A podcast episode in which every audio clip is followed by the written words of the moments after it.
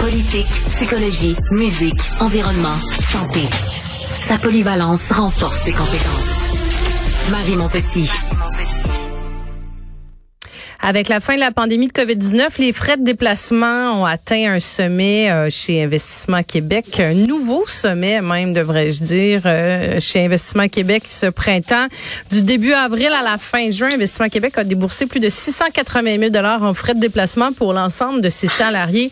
Est-ce que c'est euh, c'est beaucoup, c'est peu, c'est trop? Moi, je connais quelqu'un qui peut avoir une opinion là-dessus. Patrick Derry, chroniqueur et analyste de politique publique. Salut.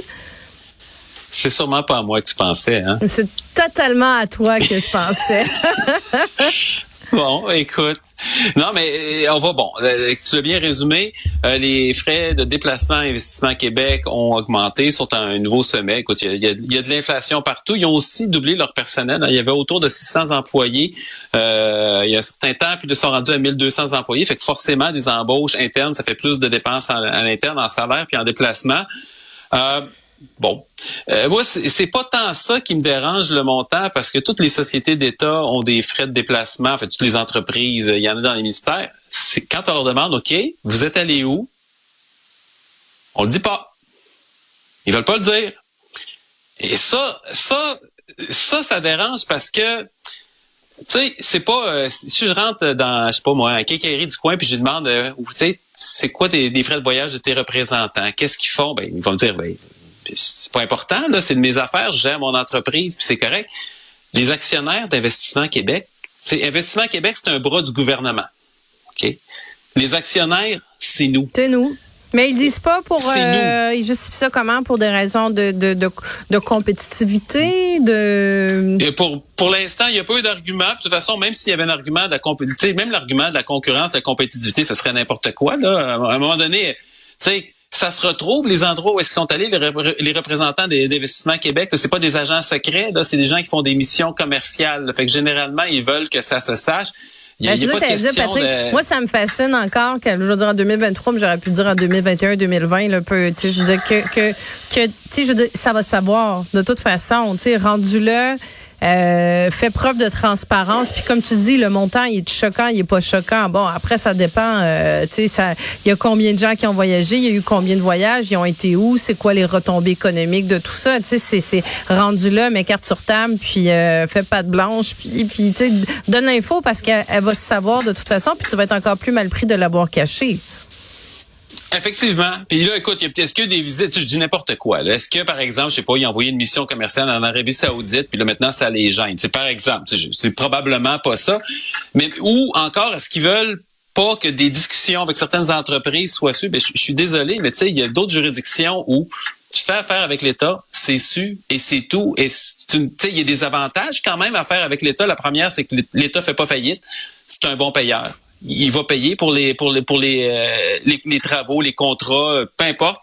Euh, si c'est l'investissement, on parle d'investissement, mais c'est la même chose. Si Investissement Québec se commet il n'y a pas de question de secret commerciaux, c'est une question de transparence.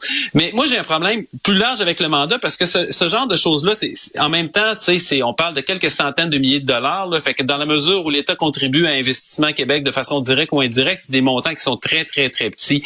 Mais c'est l'essence même de la mission. Euh, euh, pour donner une idée, regarde, l'année passée, le dernier exercice financier, Investissement Québec a fait 3500 interventions financières. Ça, c'est le vocabulaire de l'organisme. C'est quoi? Ça va être euh, des, des, des prêts, des garanties de prêts, euh, des, des prises de participation dans des, euh, dans des entreprises pour un total d'environ 4 milliards. Même les prêts, des fois, c'est pas des prêts, c'est des prêts qui sont pardonnés. C'est, il peut y avoir toutes sortes de conditions avec ça.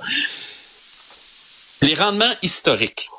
Les rendements historiques d'Investissement Québec et de son prédécesseur, la Société générale de financement, c'est-à-dire le bras d'investissement d'État. Ça, c'est une question, on parle pas souvent, mais c'est important parce qu'on dit, ah, on met de l'argent parce que c'est bon pour le Québec, c'est bon d'investir, il va y avoir des retombées plus tard.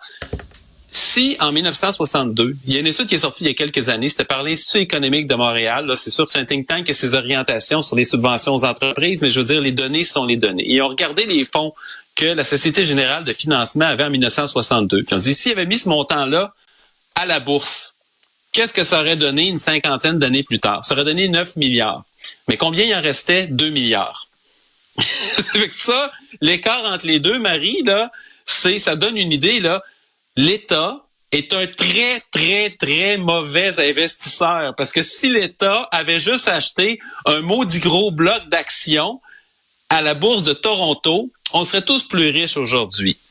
Et là, on peut parler des retombées économiques et ainsi de suite, mais moi, je vais rappeler, là, j'aime ça le rappeler, le Québec est en ces matières la province, ou en tout cas la deuxième, ça dépend comment on le compte, qui est la plus interventionniste. On n'est pas parmi les provinces les plus riches. Pourquoi? Parce que c'est difficile d'investir et le gouvernement, quand le politique est mêlé à ça, hein, on sait, là, c'est un investissement Québec, c'est très proche du politique. Son principal dirigeant, c'est un ami personnel de M. Fitzgibbon. C'est correct, il a le droit d'avoir, d'avoir des amis, mais ça donne rarement des bons résultats. Et si finalement, c'est des gens qui jouent avec notre argent, puis même pire que ça, c'est des gens on prend l'impôt sur certaines sociétés pour financer des subventions à d'autres entreprises ou des investissements dans d'autres entreprises. Fait que, tu sais, on, ça fonctionne pas.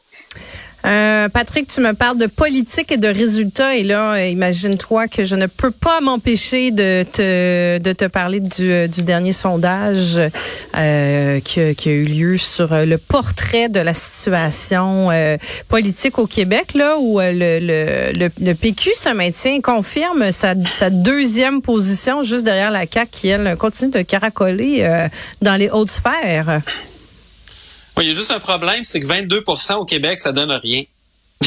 22 pour le PQ. pour le PQ. Parce que bon, la CAQ 37, le PQ 22, Québec solidaire 15, le Parti libéral 12, puis le Parti conservateur 11. Ça ressemble quand même beaucoup au chiffre de la dernière élection. À la CAQ avait eu 40, on est à 37% euh, Le sondage a une marge d'erreur de 3 fait que la CAQ pourrait très bien être à 40% s'il y avait une élection demain matin. Bon, le Parti québécois, effectivement, il a remonté parce que le Parti québécois était à, peu près à 15% aux dernières élections. On est à 22. Fait que ça se peut qu'il soit allé grappiller un petit peu du côté et de la CAQ et du Parti conservateur. Mais ça donne rien. Et même si tu montes à 25, 26, tu vas chercher marginalement quelques sièges. Mais le PQ, le problème, c'est qu'il est réparti un petit peu partout dans la province. Contrairement aux libéraux, sont pas, le vote est pas très efficace parce qu'il est pas concentré.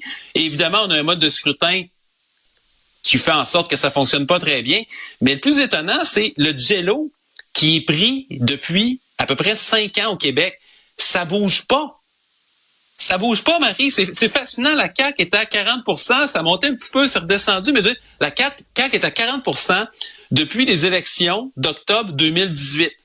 Les autres partis sont plus ou moins dans les mêmes eaux. Il y a quelques mouvements. On rappelle, il y a, cinq partis. C'est comme, écoute, la dernière campagne, c'était sur quoi? C'était sur l'immigration, les seuils d'immigration. Ça a été un gros, gros, gros débat avec des déclarations choc du ministre du Travail sortant, des déclarations choc de M. Legault.